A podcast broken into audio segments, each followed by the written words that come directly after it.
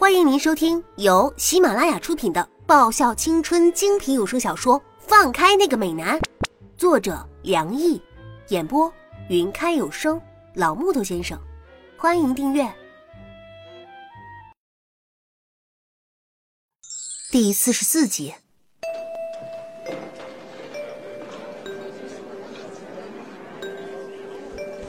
啊，孩子，我拍着小蚊子的肩膀，语重心长的说道：“唉，你已经长大了，应该要学会自己回家了啊！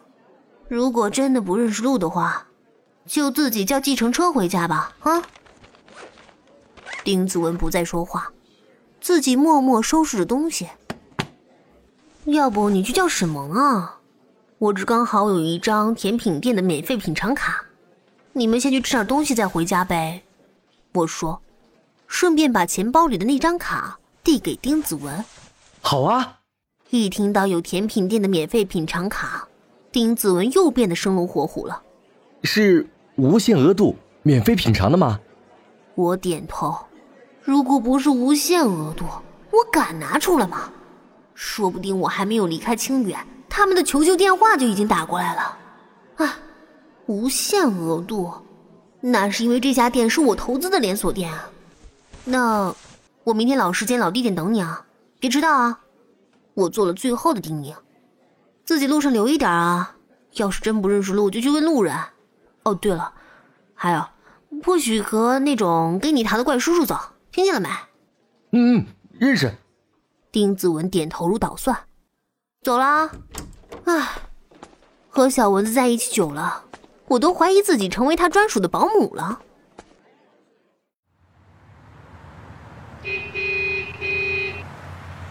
啊啊，坐过头了，不小心在公交车上打了个小瞌睡，结果醒来的时候发现自己坐过头，错过了光宇那一站。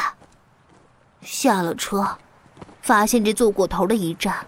自己也很熟，华硕高中那四个大字在阳光下折射出耀眼的光芒。啊，又是华硕高中。虽然里面有单纯的李月同学和沈萌的好朋友寻宝宝，还有那人见人爱、花见花开的四友三好尹勋同志，但最重要的是，这是他易灵大少爷的地盘啊！一想到他易灵……我忍不住一阵恶寒，估计要是让他见到我，肯定不会有什么好事儿，他一定会想方设法来要我的命的。我叶芝向来是能屈能伸，我从容而镇定的拿出我的短跑时最好的成绩，跑到对街，等着公交车的到来。哎，那个女生，我看着从一辆刚刚停在华硕校门口的计程车上走下来的女生。她怎么会在这儿？她来华硕干嘛？这个时候，他应该……一连串的问题在我脑海里出现。我看着他走进华硕的大门。小姐，你到底要不要上车？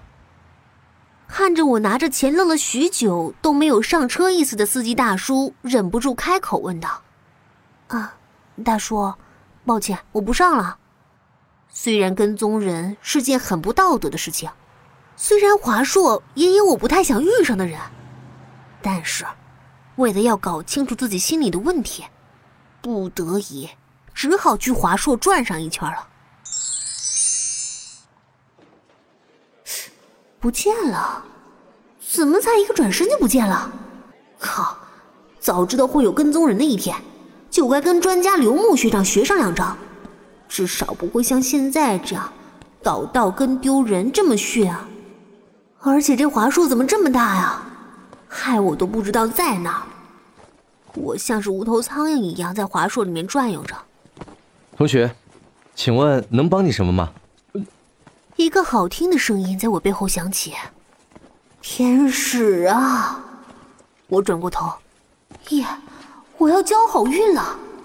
我双眼直勾勾。看着站在我背后问话的人，竟然是四有三好的尹勋宝宝呀！多久没见，他怎么好像又帅了几分，又阳光了几分呢？啊，难道光女士的你就这么养人呢？是叶子同学啊！尹勋的脸在我的注视下又开始慢慢的变红了，实在是太腼腆了。哎呀，直接叫我叶子就行。这叶子同学几个字，实在是又生烦又别扭。俗话说得好，一回生，二回熟，三回就是好朋友。我和尹勋这已经是第二次见面了，所以应该算是很熟了吧？那好吧，叶子。尹勋拗不过我，只好顺着我的意思。啊，真好听！果然从帅哥嘴里说出什么话都好听啊！真的很想听听尹勋叫我名字的声音。我在心里开始得寸进尺、厚颜无耻的想着。下次要用什么方法让尹勋乖乖就范呢？叶子今天来我们华硕是有什么事情吗？尹勋问道。经尹勋这么一问，我终于想起我的目的来了。唉，人家说红颜倾国，这男色也是误事的呀。哦，对了，尹勋，你有没有见过一个长发披肩、身穿便服的、长得很漂亮的女生啊？我问，就是那种感觉有点清冷，像是冰山美人那一类型的。尹勋努力的回想一下，然后回答了我的问题。嗯，我没怎么留意。不近美色，尹勋，你就是专一的典范呢。我心里想着。哦，那没事了。要不我陪你找找吧。